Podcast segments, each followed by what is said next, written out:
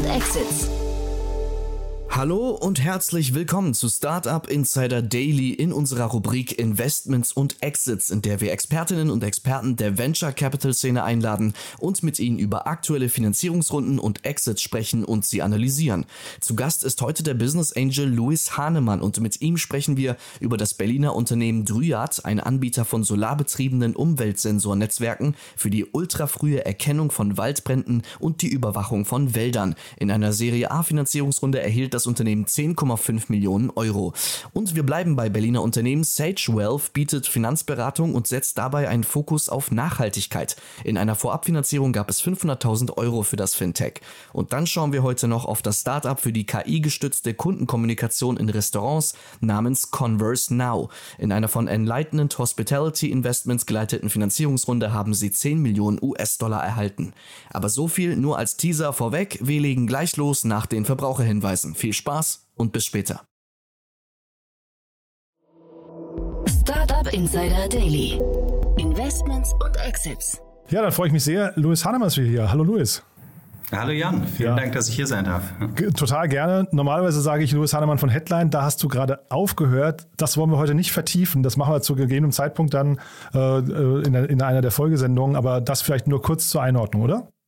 Ja, genau, das ist richtig. Ja, ich habe jetzt nach sieben, sieben Jahren und sieben Monaten, habe ich vor kurzem äh, gesehen, aufgehört. Ja, und ich bin sehr gespannt, wie es weitergeht, aber ich will das jetzt auch nicht aus der Nase ziehen. Deswegen, das machen wir dann, wenn es richtig offiziell wird. Äh, heute steigen wir ein, also wir, wir knüpfen quasi an an deine Investoren, Expertise ähm, und freue mich auch sehr, dass wir sprechen. Du hast drei spannende Themen mitgebracht, ne? Ja, genau. Das erste ist äh, auch zeitlich sehr, sehr passend. Ähm, alle haben es ja irgendwie mitbekommen, die, die, dieser Sommer war unglaublich heiß. Ähm, was für den einen oder anderen am Strand bestimmt ganz nett war, aber für unsere Wälder und noch mehr für die Wälder ähm, in, in Südeuropa und in anderen Ländern ist es halt eine Katastrophe, wenn es so heiß wird und wenig regnet. Warum? Auch kein Geheimnis, kommt es halt zu sehr, sehr großen äh, Waldbränden.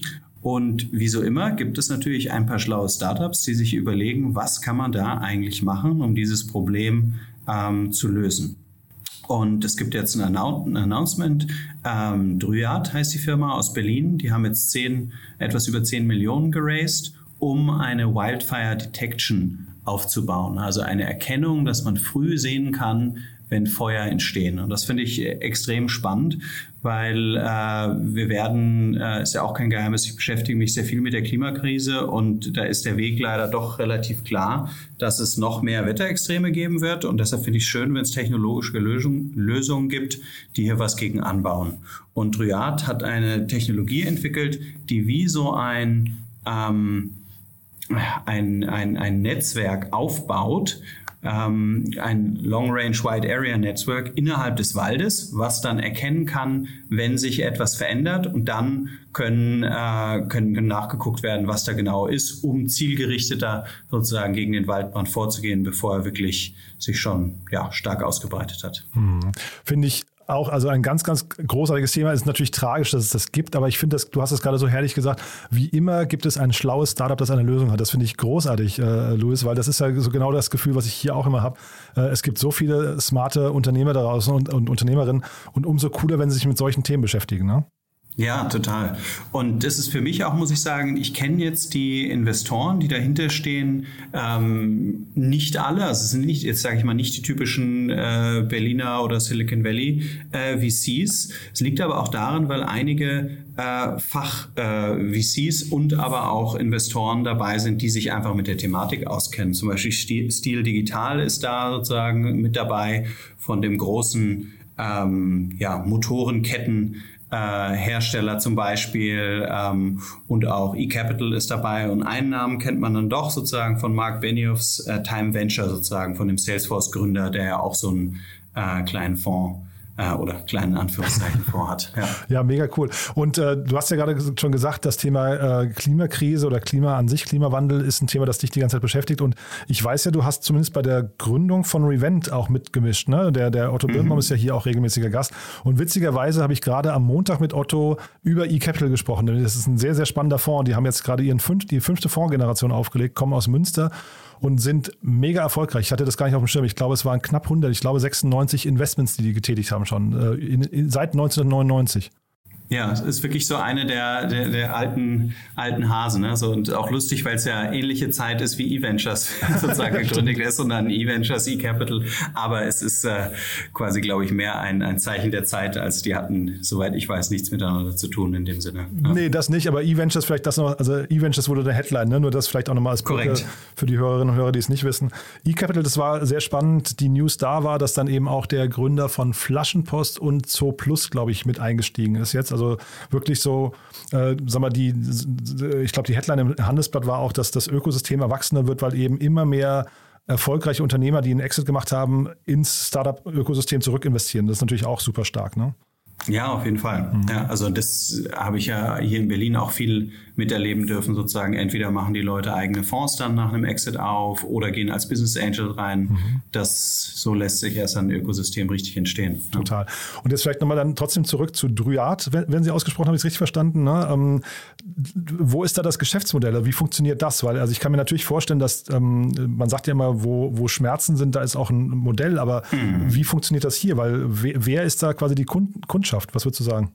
Ja, also aus meiner Sicht gibt es verschiedene potenzielle Kundschaften. Das erste, besonders naheliegende, sind für mich die, die Waldbesitzer, ähm, denn im Endeffekt haben die ja ein Interesse daran, dass sozusagen nichts abgebrannt wird, dass sie das Holz verkaufen können. Das ist das erste Logische. Das zweite sind aber auch, es gibt ja immer ein größer werdender Markt an CO2-Zertifikaten, wo man auch immer nachweisen muss, dass die Bäume wirklich wachsen und weiterhin existieren. Da hat Revent auch in ein, zwei Anbieter investiert, die das ähm, mit überwachen, dass das auch wirklich äh, passiert.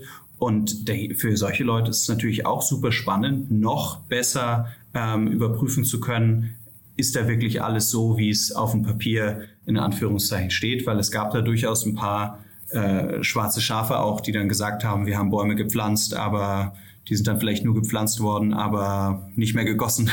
Dementsprechend existieren sie nicht mehr, ne? sozusagen. Also da gibt es verschiedene ähm, mögliche Zielgruppen, für die so eine Technologie interessant ist und langfristig. Ähm, man sieht jetzt auch schon, Dryad ist unterstützt sozusagen auch von europäischen Fördergeldern. Ist das natürlich auch was, was für, für die Staaten einfach extrem wichtig ist. Jetzt nicht nur für die Besitzer, sondern für die ganzen Nationen. Ne? Hm.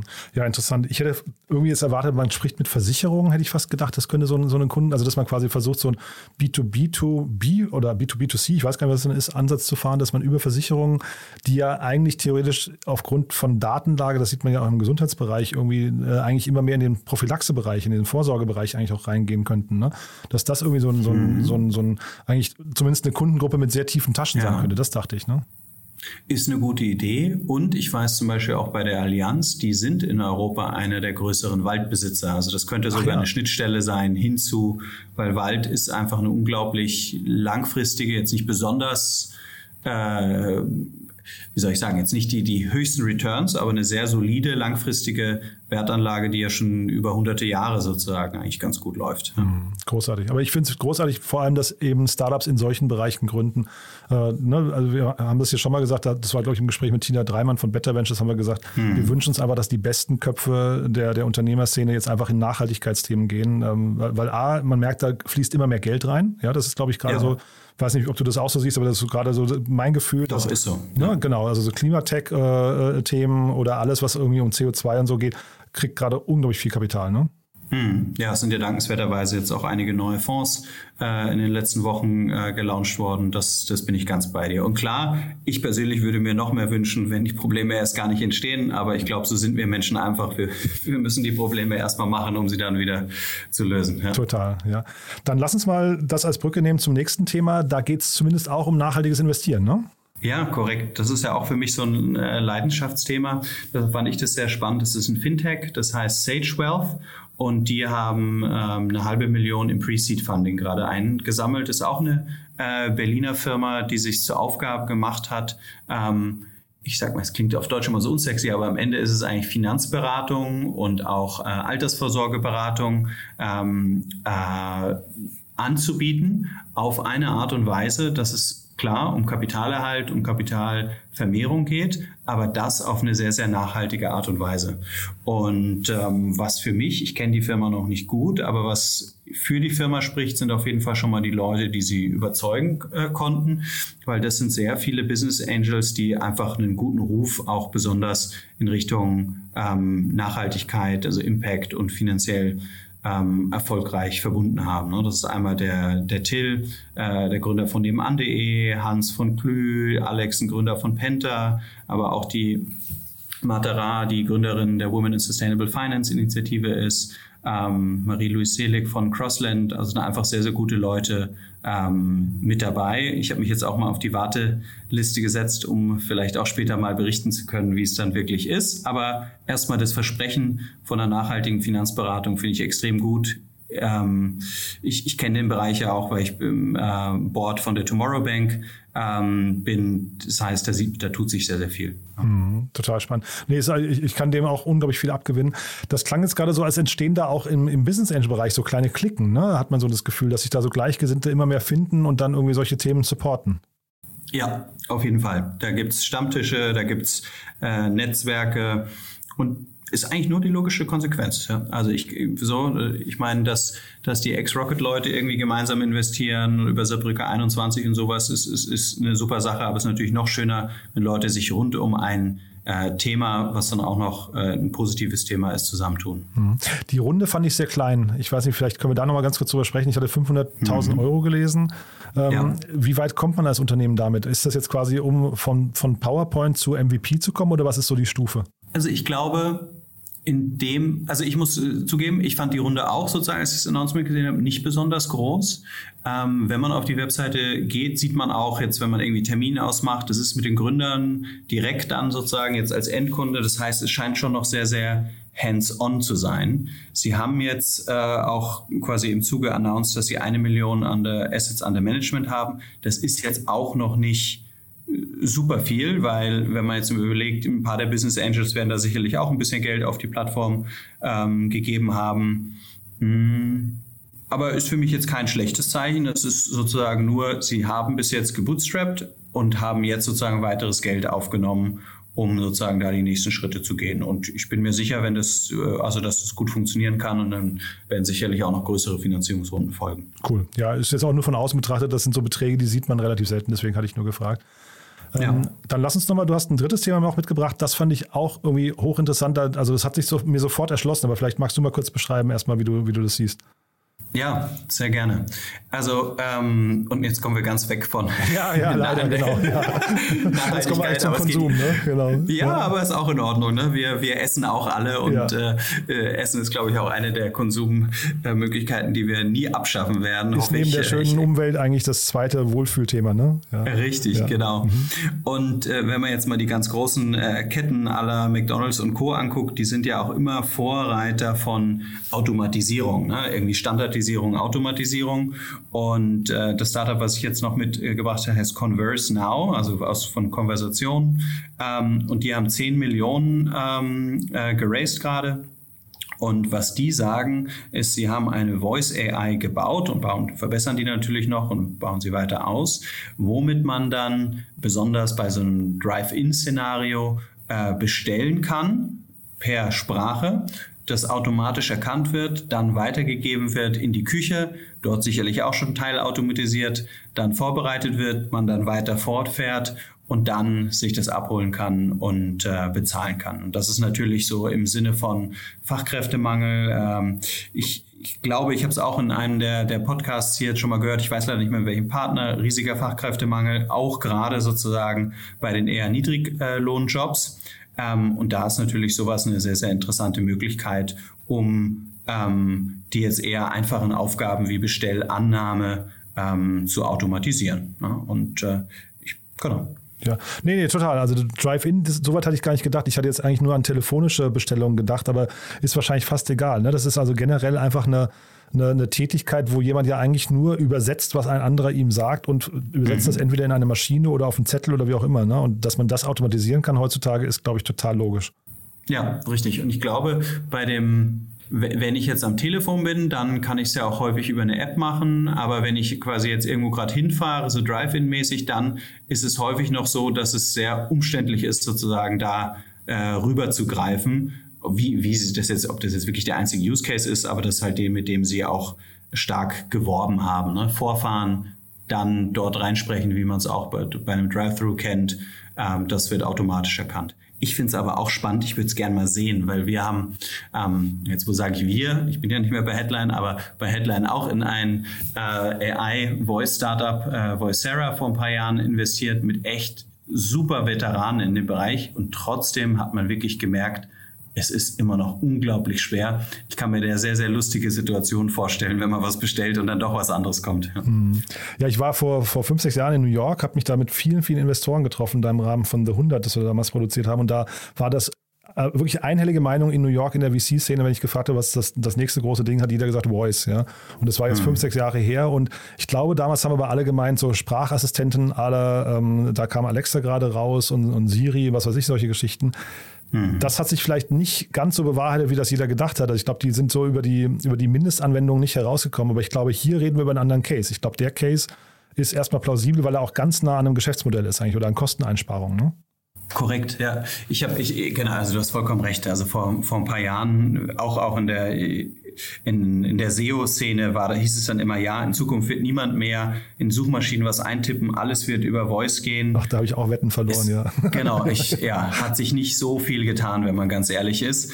Ähm, aber ich glaube, was hier toll ist, das ist halt, wie du gesagt hast, ist ein klarer Use Case, was ja das Schwierige sozusagen an Voice oder auch dann viel von dem Artificial Intelligence, was ja dann noch dahinter steckt, um mit der Voice quasi der, die Voice, die Sprache, die erkannt worden ist, dann auch was zu machen, ist ja, wenn es quasi ein riesiges ähm, Betätigungsfeld ist von äh, Anfragen über Umsetzung und sowas. Und hier ist es ja sehr klar, es ist ja eigentlich eine kleine Nische, wenn man so will. Und da kann ich mir schon vorstellen, dass es auch gut funktioniert. Mhm. Ich finde es äh, spannend, würde ich vielleicht noch ganz kurz drauf, auch wenn es jetzt eher vielleicht ähm, äh, unqualifiziert ist, aber weil du gerade gesagt hast, wenn man am Telefon ist, könnte man auch die App nutzen. Ich würde tatsächlich gerne mal die Geschwindigkeit beider beide Prozesse nebeneinander stellen wollen und, und mal sehen wollen, mhm. ob, man, ob man schneller bei Lieferando drei Pizzen über eine App bestellt oder ob man bei Lieferando besser anruft und, und äh, mit einem Sprachcomputer interagiert. Fände ich hochinteressant. Das stimmt. Ja, es dauert ja dann doch immer ein bisschen länger über genau. die Apps, als man sich äh, vorgestellt hat. Ja, also wenn ich mir die Rewe-App, meine Bestellung für die Familie vorstelle, dann denke ich auch, hätte man auch schon längst hinfahren können. Genau, Aber ja. Ähm, ja. Das also stimmt. da ist vielleicht auch noch mehr Potenzial hinterher, muss man mal, muss man mal abwarten. Also auf jeden ja. Fall ein cooles Thema. Und ähm, die, die Investoren, sind das welche, die man kennt? Ähm, also mir haben sie jetzt nicht so viel gesagt, sozusagen. Am Ende der, ähm, der größte Geldgeber ist die Enlightened Hospitality Investments Group. Ähm, ich, ich habe die jetzt einmal natürlich mehr angeguckt. Das ist jemand, der wirklich sehr spezialisiert ist auf äh, restaurantnahe und hotelnahe Investments. Ne? Und da macht es, macht es Sinn, aber ist jetzt kein Household Name sozusagen wie andere Investmentgruppen. Von den Kunden her äh, kennt man wiederum welche. Dominus Pizza ist sozusagen stark dabei. Die haben das schon ausgerollt in 1000 ähm, Filialen. Das Ach, heißt, spannend. das könnte ganz entspannt sein. Ja. Ah, super. Also ein cooles Thema. Wie gesagt, ich war von dem Use Case begeistert und bin mal gespannt, dass, um, wie das da weitergeht. Ja, kann mir vorstellen, dass das könnte, könnte funktionieren. Haben wir was Wichtiges vergessen zu den drei Themen? Mm, nee, eigentlich nicht. Ich kann nur jeden äh, quasi ermutigen, sich mit diesem nachhaltigen Geld, äh, Geldanlagethema äh, zu beschäftigen. Mhm. Das finde ich spannend, ob jetzt über SageWealth oder jemand anders, ist, mhm. ist glaube ich, egal. Aber das finde ich sehr, sehr äh, auch persönlich spannend. Ähm, ja, aber sonst haben wir, glaube ich, keine Themen. Sehr cool. Dann, ähm, ja, ich, ich frage mal ganz vorsichtig, wer darf sich denn bei dir melden? Du bist ja jetzt quasi dann einfach in so einer Phase, wo ich ja gar nicht genau weiß, was du machst. Gibt es denn, gibt's denn Menschen, die dich mal auf einen Kaffee treffen sollten oder, oder andersrum, die du gerne treffen möchtest? Ach, unabhängig davon, wo ich arbeite, vor ein paar Jahren war für mich ganz klar, dass Bekämpfung der Klimakrise und die Schnittstellen zu Geschäftsmodellen ist was, was ich äh, spannend, unterstützenswert, ähm, finde. Das heißt, Leute, die da Lösungen haben, immer gerne. Ja. Oder Super. auch Ideen, einfach Austausch. Ja. Mhm. Und ich habe rausgehört, du bist auch in Beiräten. Also das heißt, wenn jetzt jemand sagt, oh, der Louis, vielleicht hat er ja jetzt ein, ein Stündchen mehr Zeit in der Woche äh, und vielleicht ist da eine Möglichkeit für einen Beirat. Ich weiß ja nicht, ob es stimmt, ne? aber also dich anzutriggern, man findet dich auf LinkedIn. Genau, das Ganz ist richtig. Ja. Cool, Louis. Schön. Hat mir großen Spaß gemacht. Danke, dass du da warst und dann viel Erfolg für die nächsten Schritte, ja? Danke dir, Jan. Bis bald. Startup Insider Daily, Investments und Exits. Der tägliche Dialog mit Experten aus der VC-Szene. Das waren Jan Thomas und der Business Angel Louis Hahnemann im Gespräch über die Finanzierungsrunden von Dryad, Sage Wealth und Converse Now. Und das war's mit Investments und Exits. Ich wünsche euch einen angenehmen Resttag und hoffe, wir hören uns beim nächsten Mal wieder. Bis dahin, ciao.